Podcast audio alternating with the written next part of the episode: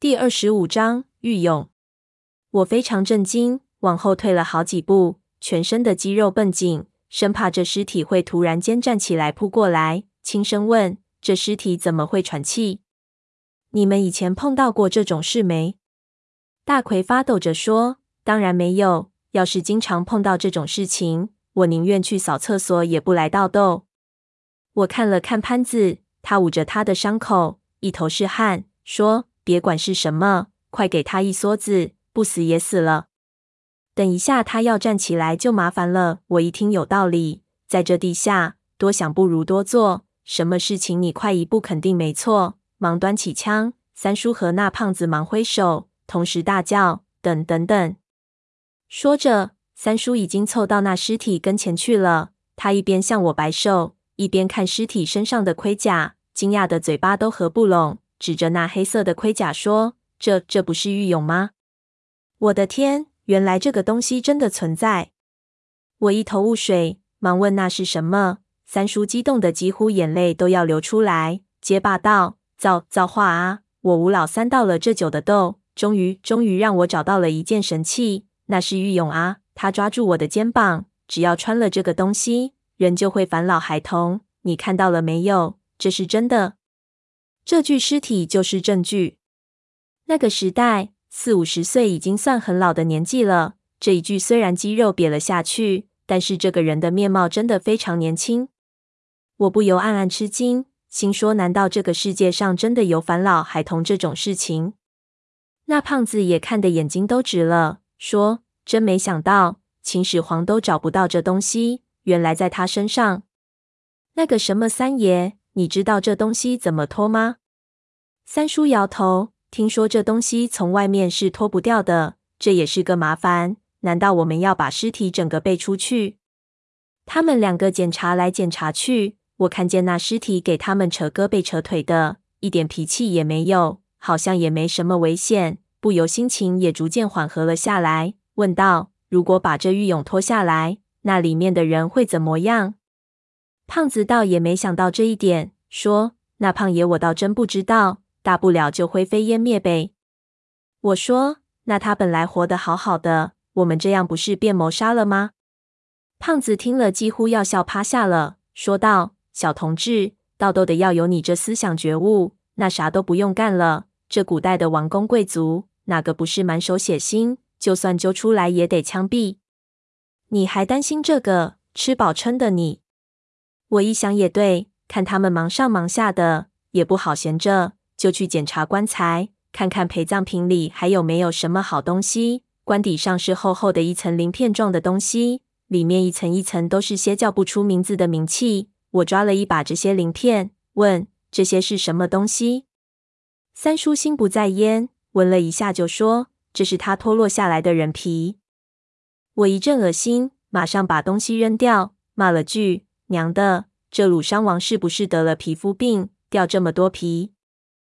三叔说：“你别瞎扯，那是他脱下来的老皮，每脱一次就年轻一点。看这皮凉，总脱了有五六层皮了。我看这些东西太恶心，像蛇皮一样，也没有兴致。”这个时候，那胖子叫了一声：“有门！”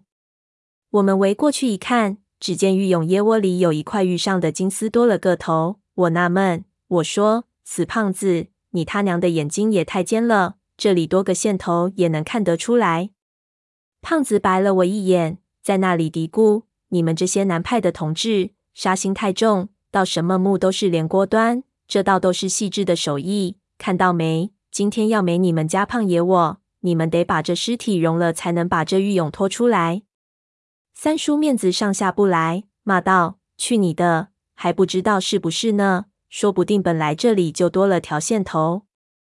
胖子哈哈一笑，说：“你他娘的还别不信邪！”说着就去扯那线头，手才伸到一半，就听“呼”一声，我就觉得眼前什么东西闪过，那是电光火石一般。三叔反应超快，一脚把胖子踢了出去。胖子刚让开，一把黑刀就“梆”一声钉到树上，没进去大半截。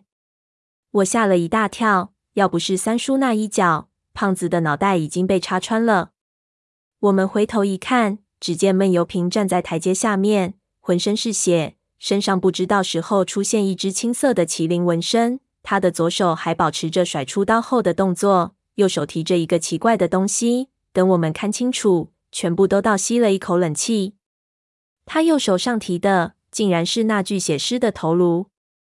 闷油瓶看着我们，有点蹒跚的走上台阶。他呼吸非常沉重，看样子情况很不妙。从他满身的伤痕来看，应该是一场恶战。他先看看了那只棺材，然后对我们摆了摆手，轻声说：“让开。”胖子脑门上青筋都爆了出来，怎么可能买他的账？跳起来就大骂道：“你他娘的刚才干什么？”闷油瓶转过头，冷冷的瞪了他一眼，说：“杀你！”胖子大怒，挽起袖子就要冲上去，大奎忙一把把他抱住。三叔一看气氛不对，这胖子也不是个善类。忙打圆场说：“别慌，小哥做事情肯定有理由在的。咱们先听个清楚。他这一路也没少救你命，对吧？悠着点先。”胖子一想，也对，也不好再动手，挣脱大魁，愤然地坐到地上，说道：“你们娘的人多，胖爷我一拳难敌四手，没办法，你们怎么说怎么是。”闷油瓶把手里的血尸头放到玉床上，咳嗽了一声，说。这具血尸就是这玉俑的上一个主人。鲁商王盗斗的时候发现他，把玉俑脱了下来，他才变成现在这个样子。进这个玉俑，每五百年脱一次皮，脱皮的时候才能够将玉俑脱下，不然就会变成血尸。现在你们面前这具活尸已经三千多年了，你刚才只要一拉线头，里面的马上起尸，我们全部要死在这里。他说完，又咳嗽了几声。我看到他的嘴角开始有血渗出来，心说不好，可能已经伤到内脏了。潘子本来已经难受的靠在一边，一直没说话。这个时候突然说道：“小哥，我潘子嘴巴直，你不要见怪。你知道的也太多了，如果方便，不妨说个明白。您到底是哪路神仙？你救了我一命，如果我有命出去，也好登门去拜个谢。”潘子这话说得很巧，我想闷油瓶他怎么也敷衍不掉了，但是没想到他还是一声不吭，好像根本没想过要去理我们。他走到鲁商王的尸体面前，厌恶地打量了他一眼，眼里突然寒光一闪。我还没看见他的动作，他的手已经卡住那尸体的脖子，将他提出了棺材。那尸体的喉咙里发出一声尖叫，竟然不停地抖动起来。这一切发生的太快了。我根本无法反应。闷油瓶对着那尸体冷冷地说了一句：“你活得够久了，可以死了。”手上青筋一爆，一身骨头的爆裂，那尸体四肢不停地颤抖，最后一蹬腿，皮肤迅速变成了黑色。我们全部目瞪口呆地看着他，一时间谁也不知道该说什么。只见他将尸体往地上一扔，好像那玉俑根本是个垃圾，不值一提。我一把抓住他：“你到底是什么人？”你和这鲁商王有什么深仇大恨？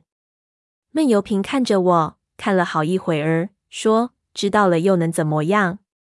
胖子不服气地说道：“这是什么道理？我们辛辛苦苦下到这个墓里来，好不容易开了这个棺材，你二话不说就把尸体掐死，你他妈的至少也应该给我们交代一声。”闷油瓶子转过头，看着放在玉床上的血尸头颅，表情非常悲凉。他指了指那彩绘器官后部的一只紫玉匣子，说：“你们要知道的一切都在那匣子里。”